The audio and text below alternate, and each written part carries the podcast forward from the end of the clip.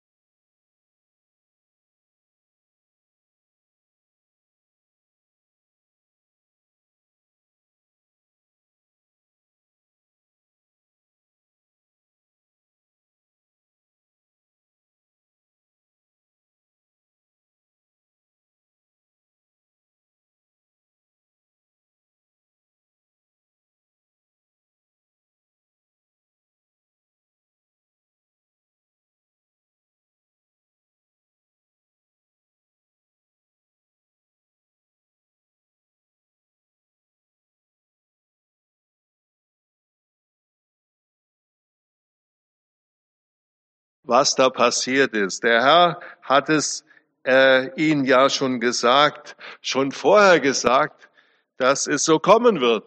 Aber sie konnten es eigentlich nicht verstehen.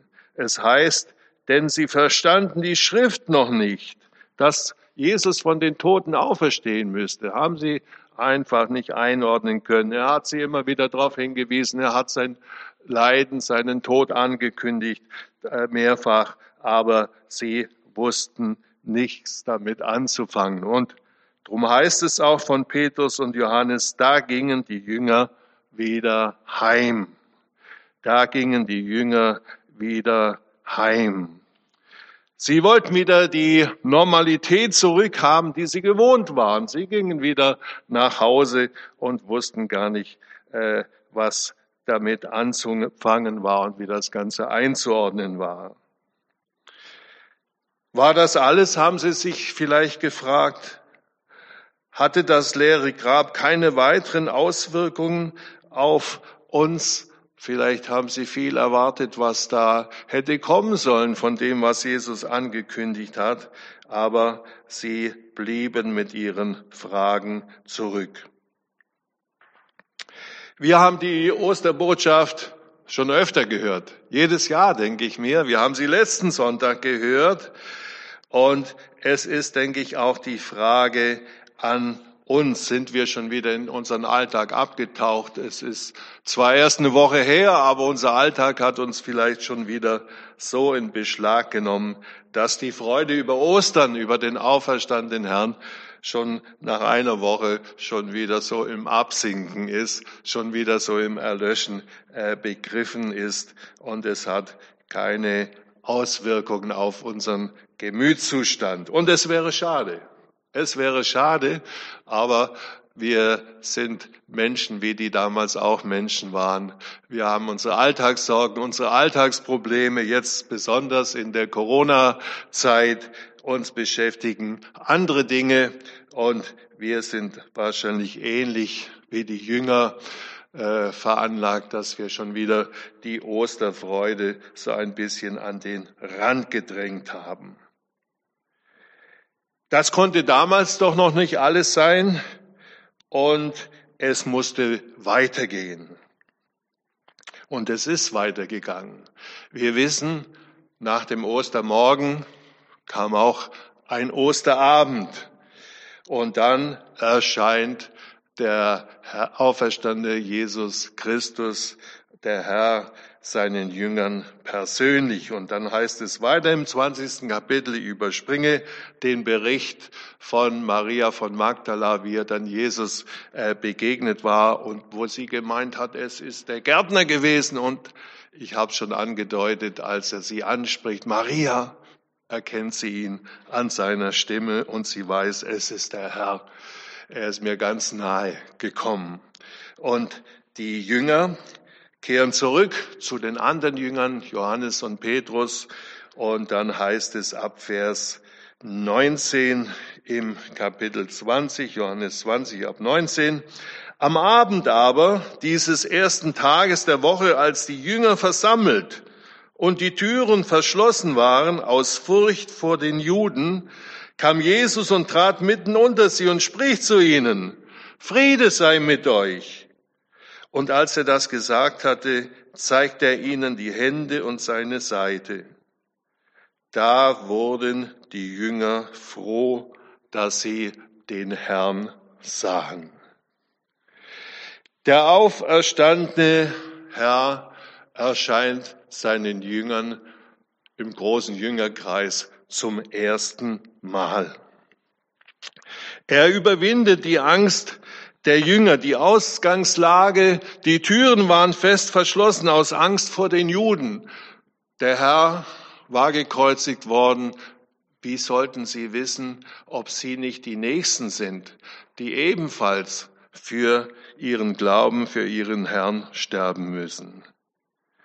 Jesus war verschwunden und die Jünger konnten verdächtigt werden, dass sie ja was mit dem Jesus zu tun haben und dass sie, wie gesagt, auch die Nächsten sein würden, die für ihren Glauben einstehen müssten.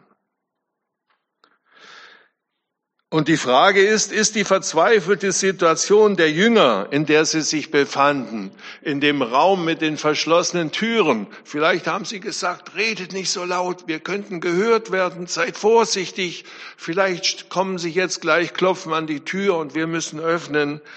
Und die Frage ist, ist die verzweifelte Situation der Jünger nicht auch oft meine Situation, nicht oft unsere Situation, dass wir ängstlich sind, unseren Glauben zu bekennen in unserem Alltag, dass wir Angst haben, eh, dass wir Nachteile bekommen.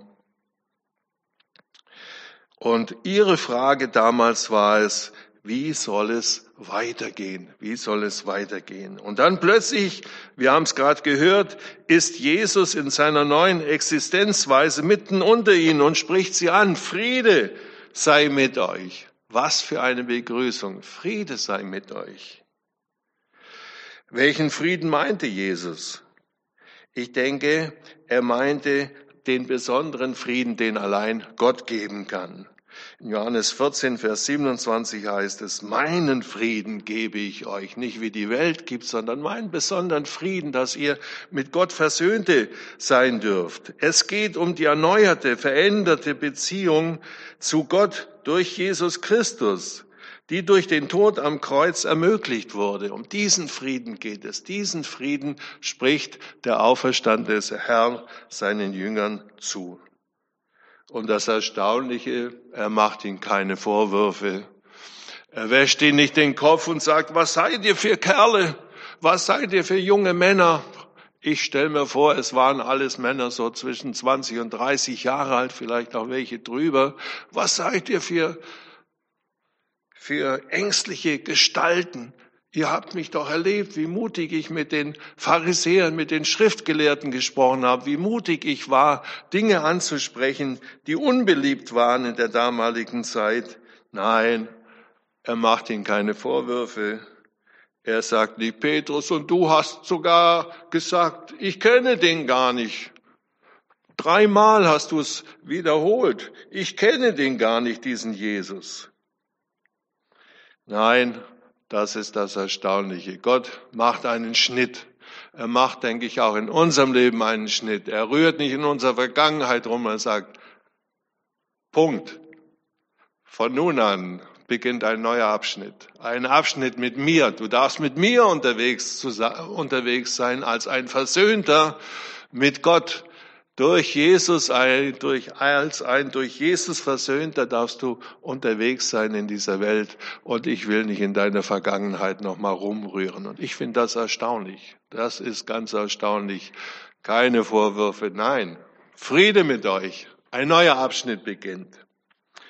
Und dann heißt es von den Jüngern, da wurden die Jünger froh, dass sie den Herrn sahen. Der auferstandene Herr möchte, denke ich, auch unsere Tiefs und Hochs verwandeln.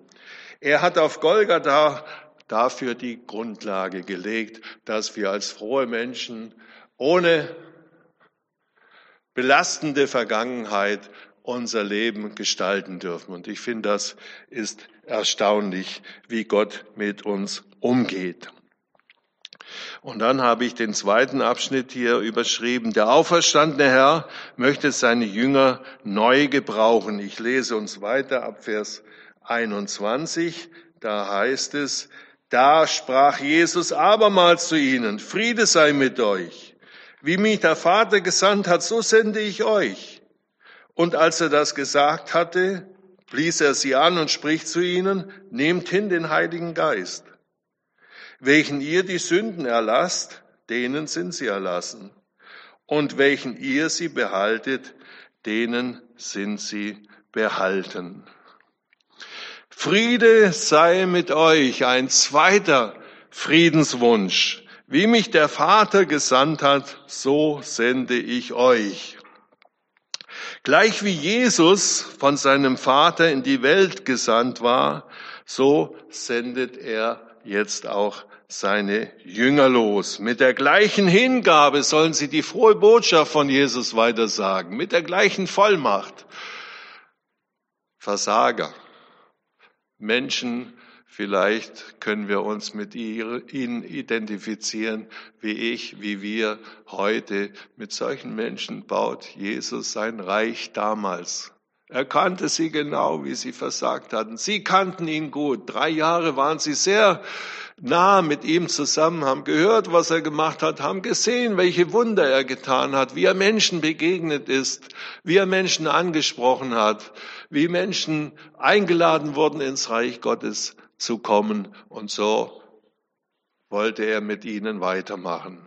So möchte er mit uns weitermachen, wo auch wir eine Vergangenheit haben, wo wir manchmal sagen, eigentlich war es nicht so richtig würdig, des Herrn und trotzdem will er uns gebrauchen. Mit der gleichen Hingabe sollen wir unterwegs sein und er möchte uns mit der gleichen Vollmacht ausrüsten. Es geht, es ging ihm damals, es ging den Jüngern damals, es geht uns heute um die Rettung von Menschen, dass sie ebenfalls mit Gott in Kontakt kommen.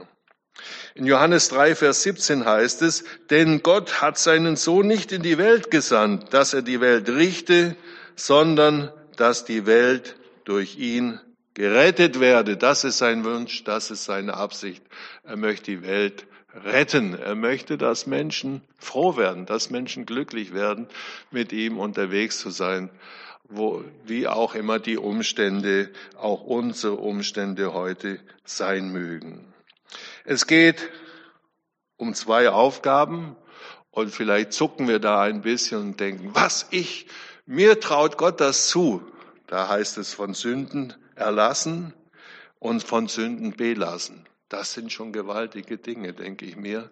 Von Sünden erlassen und von Sünden belassen. Ich denke, man muss das verstehen im Zusammenhang mit Johannes 3, Vers 36. Da heißt es, wer an den Sohn glaubt, der hat das ewige Leben.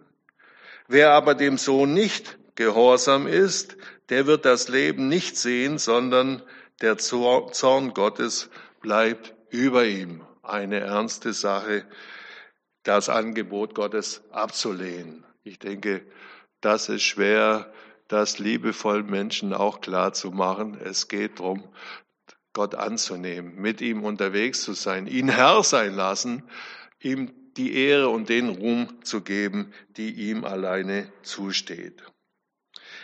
Aber dafür rüstet Jesus seine Jünger damals und uns heute durch den Heiligen Geist aus. Und das ist erstaunlich. Damals war ja noch vor Pfingsten, aber da ist vom Heiligen Geist die Rede. Und wir wissen, seit Pfingsten sind wir ebenfalls eingeladen, diesen Heiligen Geist, diese Kraft Gottes zu empfangen, um in seinem Sinne in dieser Welt unterwegs zu sein. Was für eine Erwählung der Jünger damals. Jesus möchte uns, so könnte man es auch sagen, als seine Generalbevollmächtigten gebrauchen, als Generalbevollmächtigte. Das ist gewaltig, denke ich. In diesem Dienst dürfen wir stehen. Durften die Jünger damals stehen, nach Ostern. Und wir wissen, was Gott durch sie bewirkt hat nach Pfingsten, wie sie eingeladen haben, wie die Gemeinde vorwärts gekommen ist. Und das möchte Gott uns auch heute zusprechen, dass er uns gebrauchen möchte, uns ausrüsten mit all dem, was nötig ist, auch für uns heute. Und die Frage ist, oder die Fragen sind, möchte ich das überhaupt? Möchte ich mich so in seinen Dienst stellen? Soll mir das so nahe gehen? Ist mir das so wichtig? Und die zweite Frage, wo stehe ich? Bin ich noch ängstlich hinter den verschlossenen Türen, so wie da, sie damals am Anfang? Habe ich die erste Portion Frieden noch nötig, die Versöhnung durch Jesus? Oder bin ich schon unterwegs um im Bild zu sprechen, mit dieser zweiten Portion Frieden, um seine Botschaft weiterzusagen. Das war die gewaltige erste Begegnung mit Jesus am Ostermorgen. Ich weiß nicht, vielleicht habt ihr letzte Woche schon darüber äh, gehört. Mich begeistert das jedes Mal neu, was Jesus uns zutraut, wie er uns ausrüsten und wie er uns gebrauchen möchte. Und wir wissen, dass Thomas nicht dabei war bei dieser ersten Begegnung und dass er eine Woche später aber dabei war und besonders von Jesus angesprochen wurde. Aber im Johannesevangelium wird uns auch noch eine dritte Begegnung mit dem Jüngerkreis berichtet. Obwohl der auferstandene Herr seinen Jüngern zweimal Ohne den auferstandenen Jesus hätten wir zu Hause bleiben können. Sind sie immer Morgen. noch unsicher. Aber er ist der Grund, warum wir hier sind. Und wir kehren an Gott den erlebt. Er kennt uns zurück. Er kennt mich, er kennt euch, obwohl er gedacht, genau weiß, was wir das für Menschen ist unser Alltag. Das kennen wir trotzdem noch, wie das läuft, wie man das machen muss, um Fische zu fangen. Botschaft. Nachts geht's los. Die Netze werden ausgeworfen und morgens Begegnung, den ersten Abschnitt habe ich überschrieben. Begegnungen so am Ostermorgen. Ihre Situation. Johannes 20, das war die mich auf Johannes 20 auf die ersten Verse. Da heißt es von Maria von Magdala und sie äh, kommt zum Grab. Haben sie versucht, sie möchte Jesus salben und dann sagt sie, sie haben den Herrn weggenommen aus dem Grab. Und Normalität. Zu Petrus sagt sie das und Johannes, die dann ebenfalls zum Grabe eilen. Sie haben den Herrn weggenommen. Ich weiß nicht, wo er ist. Ist er gestohlen worden oder was ist da äh, passiert? Jerusalem. Und dann Maria weinte, aber wir wissen in den nachfolgenden Versen ab Vers 11 in Johannes 20 Johannes, ist sie dem Herrn 21, persönlich begegnet. Er spricht sie an, Maria, und sie merkt, das kann nur der Herr sein. An seiner Stimme hat er sie so. erkannt und es dann ist beieinander. das Weinen, wie gesagt, Simon Petrus und Freude umgeschlagen. Thomas, der Zwilling, Vom Petrus heißt es, er sah das leere Grab, ging hinein und, und untersuchte es.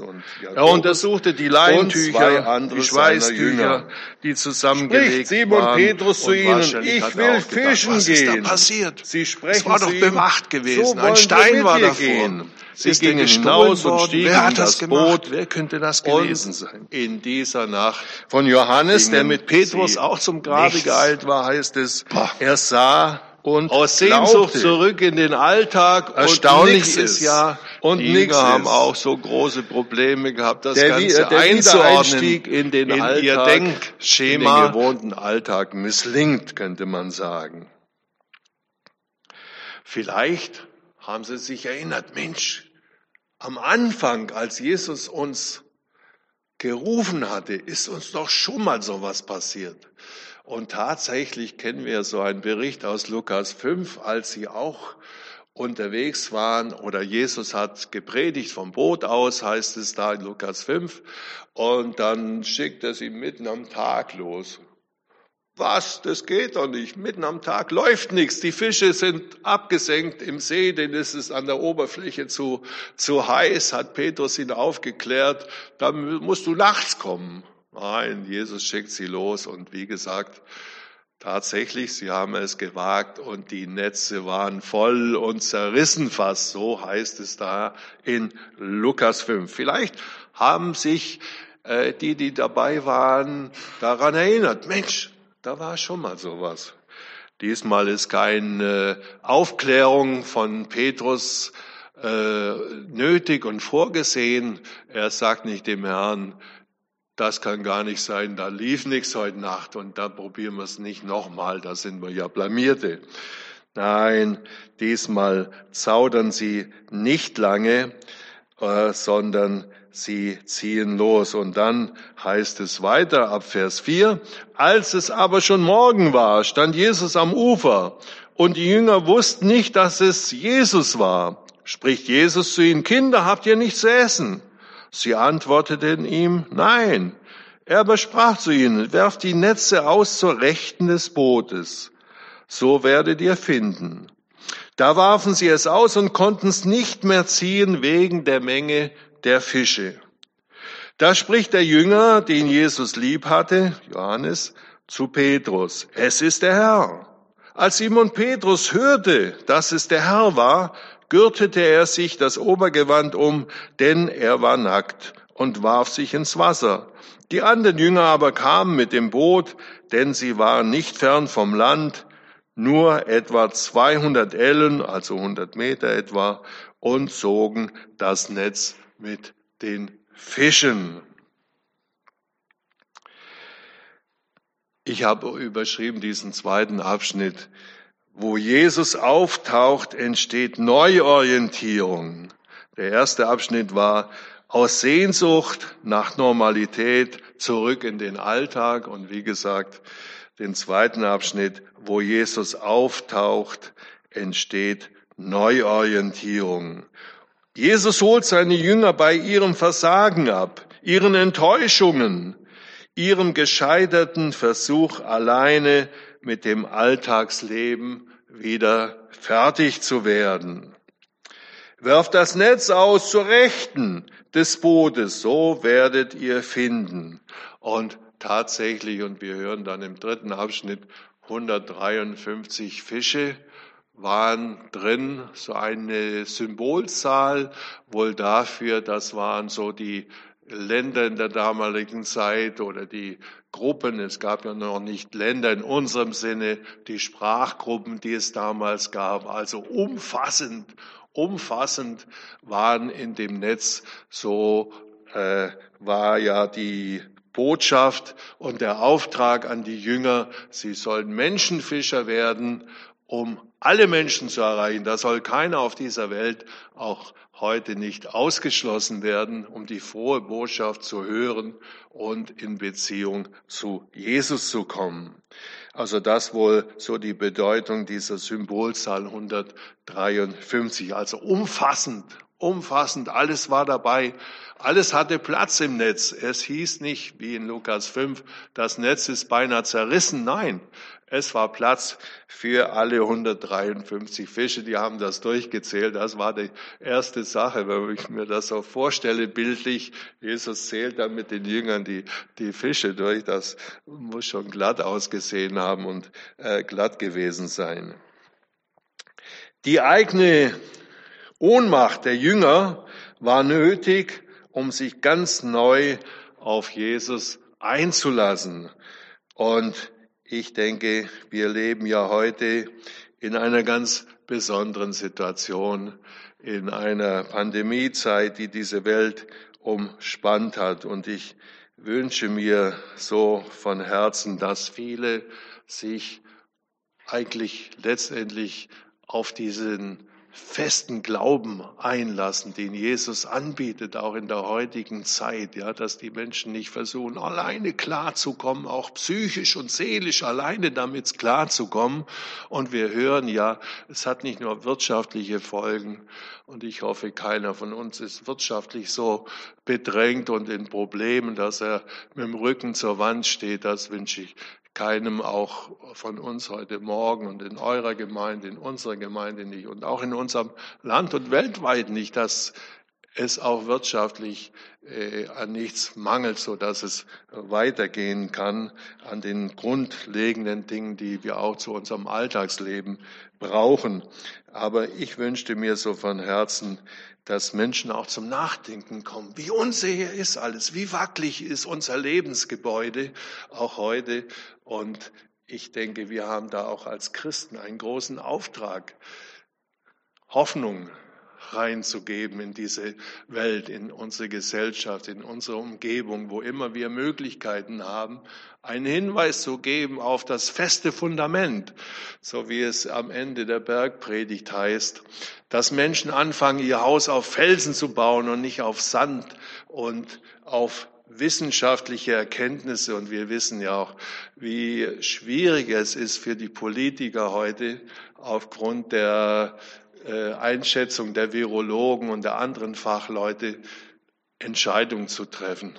Und ich denke, ihr macht es genauso, wie ich es mache, immer wieder auch für die äh, Wissenschaftler zu beten, für die Politiker zu beten, dass sie die angemessenen Entscheidungen treffen.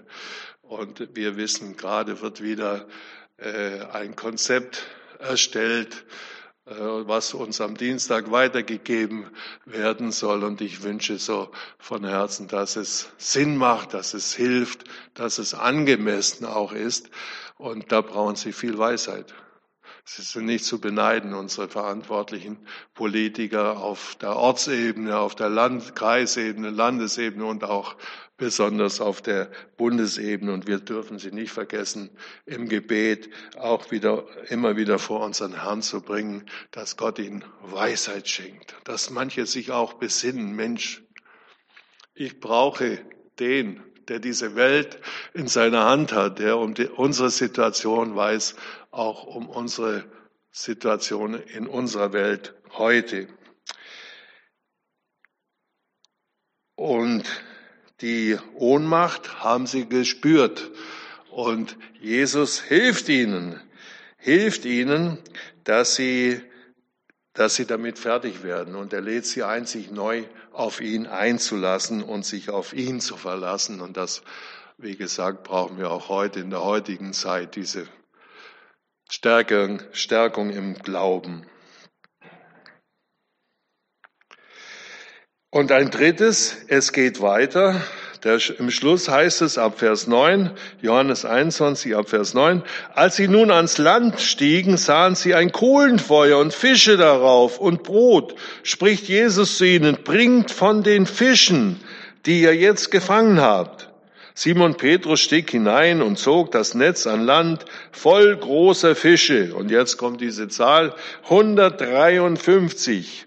Und obwohl es so viele waren, zerriss doch das Netz nicht. Spricht Jesus zu ihnen, kommt und haltet das Mahl. Niemand aber unter den Jüngern wagte ihn zu fragen, wer bist du? Denn sie wussten, dass es der Herr war. Da kommt Jesus und nimmt das Brot und gibt's ihnen desgleichen auch die Fische. Und dann heißt der Schlusssatz, das ist nun das dritte Mal, dass Jesus den Jüngern offenbart wurde, nachdem er von den Toten auferstanden war. Und dann beginnt ein gemeinsames Fischfrühstück. Nicht jedermanns Sache wahrscheinlich in unseren Breiten, aber gebratene Fisch, Brot dazu, Gemeinschaft, Austausch, wahrscheinlich viele persönliche Gespräche nochmal, vielleicht Rückfragen von den Jüngern. Und es kommt dazu, es kommt dazu, dass die Jünger ermutigt werden. Ich denke, nach und nach sind sie immer mehr ermutigt worden und sie haben gemerkt, ja, unser Herr meint es gut mit uns. Er versorgt uns auch körperlich, er meint es auch da gut mit uns. Er versorgt uns seelisch, er versorgt uns vor allem geistlich mit Vollmacht für den Auftrag, den, den wir jetzt ausführen sollen. Und sie hatten dann ja noch, wir wissen nicht genau, drei, vier Wochen noch Zeit, äh, um sich Gedanken zu machen. Sie waren beieinander, haben sich dann Gedanken gemacht und dann hat ihr Herr sie an Himmelfahrt verlassen und an Pfingsten gab's die Power vom Himmel. Es gab Heiligen Geist, die Fülle und Petrus, ein Mann, der versagt hatte, mit großem Mut und großer äh, Freiheit hat die Botschaft verkündigt und Menschen sind zum, zum Glauben gekommen. Und das ist ja, was wir uns auch wünschen, dass Menschen auch in unseren Tagen zum Glauben finden an Jesus Christus, dass sie zur Quelle kommen, von der, äh, die nicht versiegen wird bei der ist die Fülle. Und Jesus hat alles vorbereitet und die Jünger werden ebenfalls aufgefordert, ein paar Fische noch beizusteuern. Er hatte schon welche aus Feuer gelegt. Die Bibel interessiert manche Details nicht, denke ich mir. Vielleicht manche äh, Leute, die Probleme mit der Bibel haben. Wo hatte Jesus die Fische her, die schon auf dem Feuer lagen? Ich weiß es nicht. Das steht hier nicht. Das interessiert die Bibel nicht. Vieles interessiert die nicht. Die interessieren die großen Linien, die wichtig sind. Die Dinge interessieren äh, die Bibelschreiber. Also wie gesagt, ich habe da nirgends eine Antwort drauf gefunden, wo Jesus schon die Fische her hatte, äh, die schon gebraten waren. Und dann beginnt das gemeinsame Mahl Und wie gesagt, die haben da wahrscheinlich auch miteinander gesprochen, gefragt. Und Jesus hat ihnen auch noch mal Dinge erklärt, vielleicht einzeln noch Dinge, einzelnen von ihnen noch Dinge erklären müssen. Und äh, das war die dritte Begegnung mit dem großen Jüngerkreis. Und wir wissen von vielen anderen Begegnungen, da schreibt uns äh, Paulus im ersten Korintherbrief 15, wen er noch alles getroffen hat nach Ostern. Es gibt ja immer noch welche, die sagen, Jesus ist gar nicht auferstanden. Aber die Leute damals, wir können es ja an Thomas sehen, die waren auch kritische Leute. Die haben auch nicht alles geglaubt und waren naiv, sondern die wollten fühlen und sehen, ist es Jesus wirklich der Auferstandene? Und ich glaube, da äh, dürfen wir getrost sein. Wir haben einen auferstandenen Herrn, einen lebendigen Gott. Er ist bezeugt. Die Evangelisten haben es bezeugt. Paulus hat es bezeugt. Das Grab war leer. Es gibt viele Beweise in Anführungszeichen. Jesus lebt und er ist Menschen begegnet und er will uns heute begegnen. Er will uns mit all dem ausrüsten, was wir brauchen, persönlich in unserer Situation, in unseren Tagen heute und auch für uns als Gemeinden, für euch als kleinere Gemeinde, für uns als bisschen größere Gemeinde. Er will uns gebrauchen in unserem Alltag und auch als Gesamtgemeinde und wir dürfen mit seinem Segen rechnen. Gott segne euch in eurem Dienst, in eurem Auftrag persönlich und auch als Gemeinde hier in Hohenacker. Amen. Ich darf euch den Segen Gottes zusprechen. Vielleicht können wir dazu aufstehen und hinterher dürfen wir uns nochmal setzen. Es ist nochmal ein schönes Lied ausgewählt und wir dürfen uns daran erfreuen und fröhlich mit frohem Herzen in die neue Woche gehen. Ja, ich habe uns wieder die Segensworte ausgewählt aus dem Philipperbrief, Kapitel 4, da heißt es, Freuet euch in dem Herrn alle Wege. Und abermals sage ich, freuet euch. Eure Güte lasst kund sein allen Menschen. Der Herr ist nahe.